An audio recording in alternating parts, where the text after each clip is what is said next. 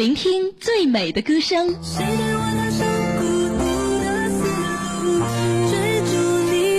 感受最真的祝福。好歌好曲好声音，亲情友情人间情，音乐不断，祝福永在，一路好听。我在你身边。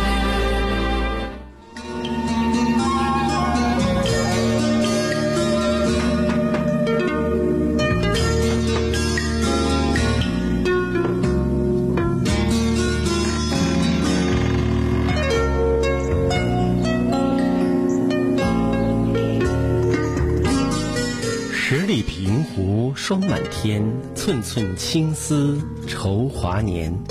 对月行单空相护，只羡鸳鸯不羡仙。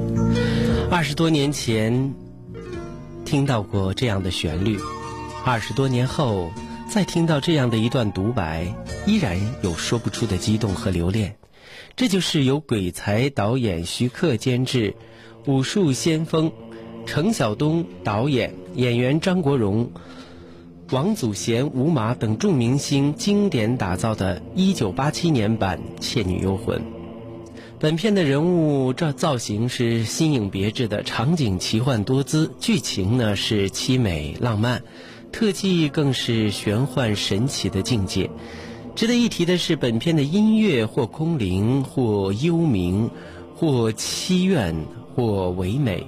或伤感，或荡气回肠。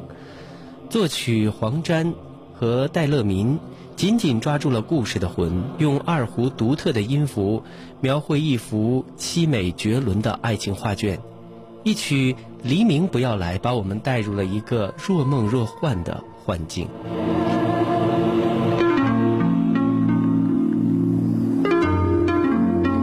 我们不得不佩服黄沾的音乐功底，勾勒着每个人的心弦。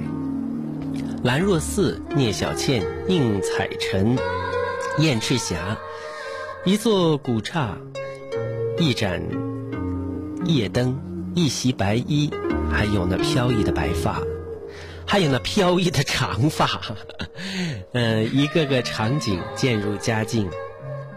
委婉而动听，凄美而生动。生与死的别别离，在二胡节奏的映衬下，幽怨和无奈的离别之情，不得不让人潸然泪下。慢慢的聆听，你会和音乐融合，仿佛你就在美轮美奂的故事里，身临其境，踏上了宁采臣还有聂小倩的漫漫征途。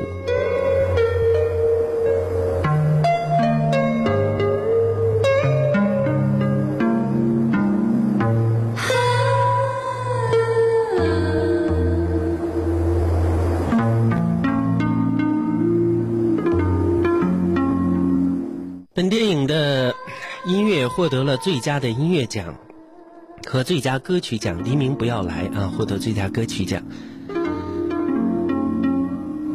《倩女幽魂》三部曲的成功，除了演员的精彩演技，更值得欣赏的就是电影里的配乐和插曲。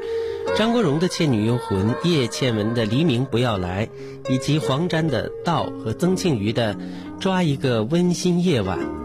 还有片中的悠扬的古筝，都是电影歌曲里不可多得的作品。我们呢，下面就要跟大家分享的是电影所有的配乐和歌曲打包，供大家一起来感受。我们都知道，如果要只是介绍这个电影配乐呀，不说点什么的话，很空洞哈。后来我也就找了找了一些很多朋友关于看过电影的观后感、影评和纪念文章，让我们共同来分享一下。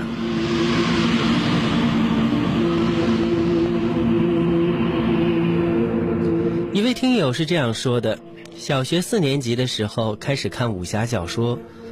我有两个年长我三四岁的表哥，他们手头颇有几个零花钱，暑假里在家门前的一个租书店里租全套的金庸和梁羽生来看，我跟着他们后面蹭着看，但是因为出钱的不是我，所以呢，看一套书往往是颠三倒四的从后看起，等翻到大结局才能够等到他们手里的那一本，再倒回来去看开头，但那时候却并不觉得辛苦，胸中尽是热血豪情。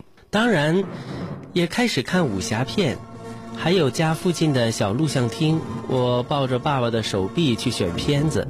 那个时候特别迷王祖贤，也不记得是什么片子开始看的了，只知道此女善演鬼片，是一个仙子一般的这个深亮的脸蛋儿啊，一袭白衣，几层轻纱笼罩，更显曼妙。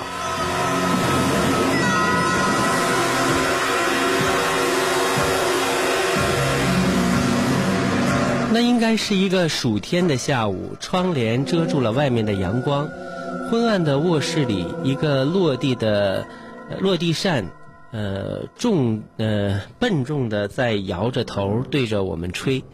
我坐在父母的大床上，对牢电视机看《倩女幽魂》。我不晓得这是不是我第一次看到他。很多时候，我觉得我第一次看到他是在《纵横四海》里，他和红豆妹跳舞。但有时候又记得第一次认得他是在花田喜事里，他在人群中变魔术，但是又恍惚记得是小倩把他笔直的小腿伸向他时，我才惊觉他英俊的脸。小时候的记忆太模糊，他惊艳的次数又太多，每一次的印象都深刻，于是让我的记忆叠加在一起，无从辨别。他大概说的就是哥哥张国荣了。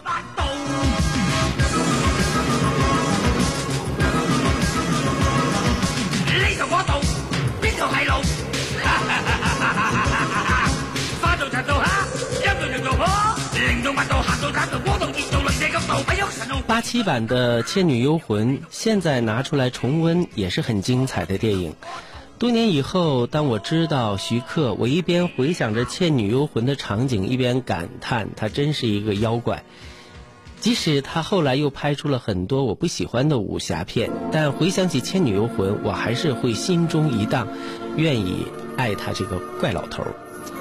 小学时候看这部电影，还是觉得有点恐怖的，呼男生呼女生的姥姥，那条粘稠滑溜的舌头让我心里发毛，还有那些暴涨的红指甲，还有那些。呃，翻卷着、扭曲着，觉得可怕。小学生的我看着那些在楼梯上爬来爬去的僵尸，又作何感想呢？现在我已经不知道了。不过，应该还是觉得好玩吧。毫不知觉的宁采臣一次次的躲过和那些僵尸的亲密接触，傻不拉几的样子，还是挺招人发笑的。慢慢的。就看到了很多这个最最紧张的，就是小倩在屋子里，她坐在她的这个浴桶里，耳里听着她要嫁人的消息，浴桶里就冒着泡泡，眼看就要被发现。小倩一口香气跺过去，看她那痴傻的表情，我只怕她就此溺死在浴桶里。书上遇书生遇上了一个仙女模样的姑娘，总归是要爱上的。何况一开始小倩就是存心勾引，但是，他遇见他这样一个痴傻书生，却陷得很无辜。本是催命的琴音，却暗示了春色。绞杀人颈的秀发也服贴在身后。就像那湖面反光，看清他的脸，一腔痴情早已画在眉目间。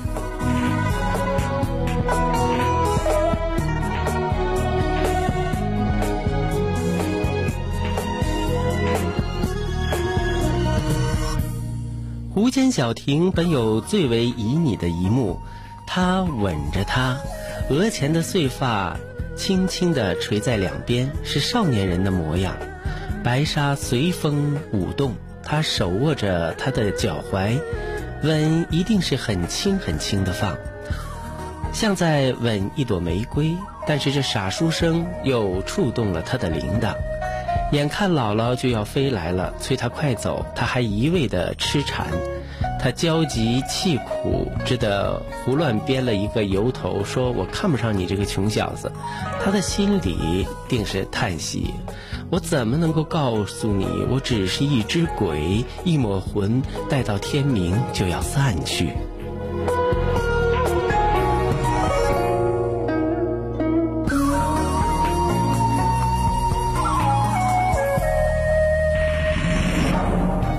宁采臣的小自尊受到了刺激，果然上当被骗走了。她那么美，又那么好，她大概是有一点点自惭形秽的吧。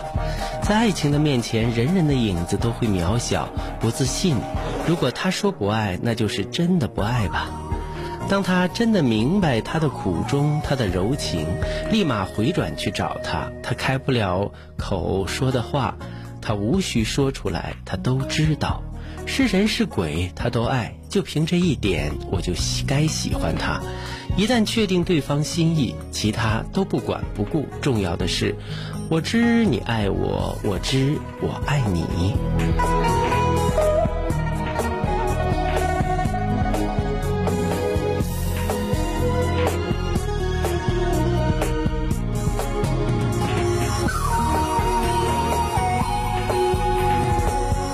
人与鬼隔着尘世相恋，似乎是惊天动地的。其实也不过就是两滴露水的交汇。天地这么大，情爱总是微小，生命的轮回却是无限的宽广。小倩这一生的凄苦，唯有做鬼的最后几日幸福。她胸膛可以略显依靠，但仍是捂不热她的灵魂。她期待着。他的下一世，再入这凡尘，重新做人。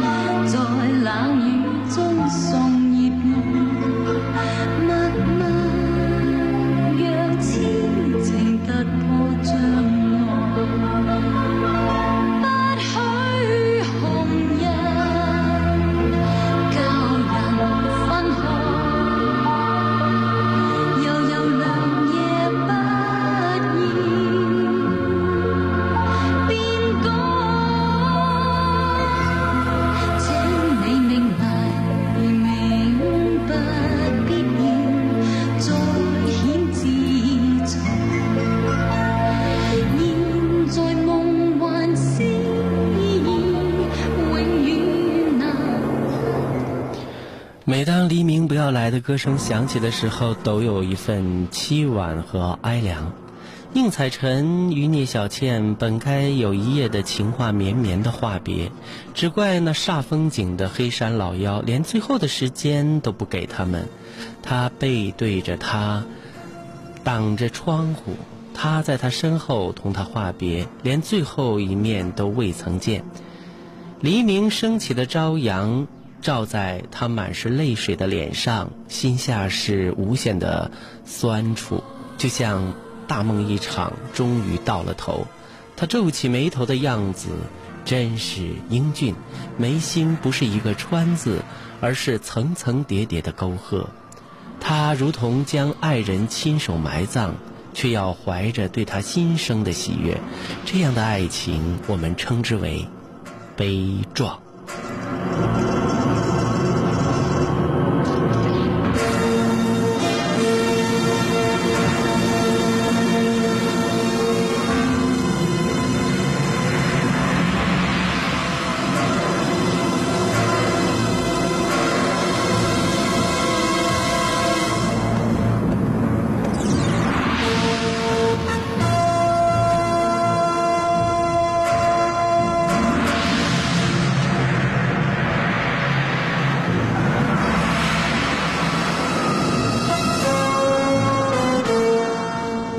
看到这个结局，都会伤心欲绝，因为我知道，真正告别的是这样的一个面朝朝阳的人，我再也看不到他痛苦的模样，而我同他还未曾谋面，所以我常常会妒忌别人的歌迷，他们的偶像还在世。还是总有一天有可期盼的，而我却永远没有希望了。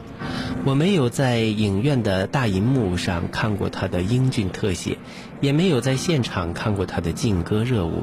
从前以为总有机会，没想到成了我永生的遗憾。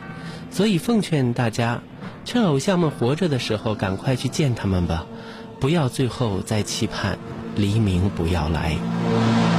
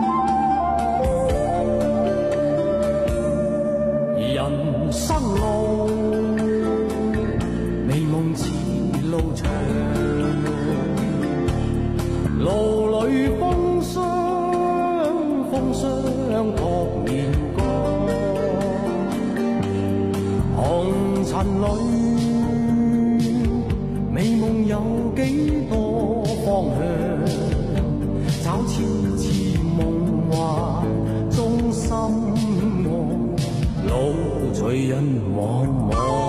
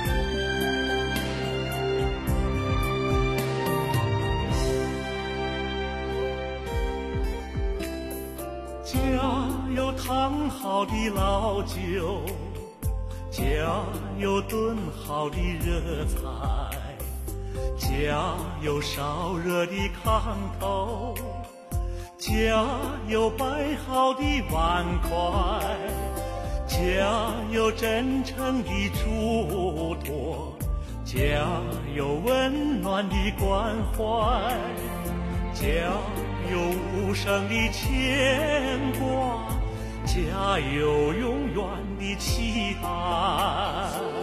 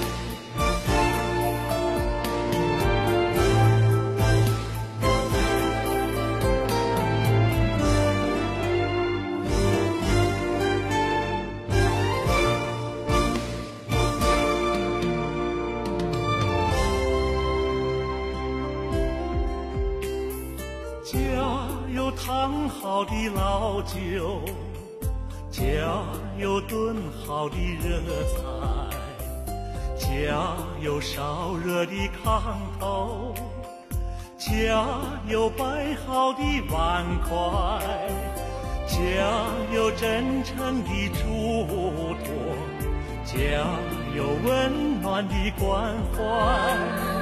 家有无声的牵挂，家有永远的期待。